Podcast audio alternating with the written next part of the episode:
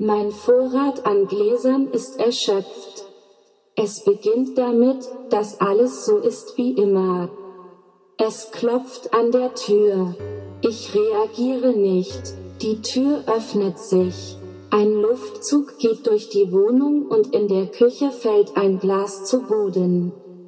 Verdammt, wer hat denn da die Tür offen stehen lassen? Wie immer antwortet niemand. Kaffee, bin ich hier richtig? Wie war das noch? Mit oder ohne Zucker? Familie Müller, die Milch steht auf dem Tisch. Sie haben mich erwartet? Wie gesagt, die Milch steht auf dem Tisch.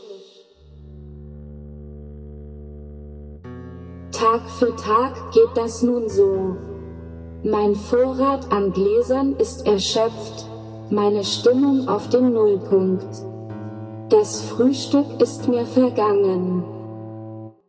Ich nehme mein Marmeladebrot vom Teller und werfe es gegen die Wand.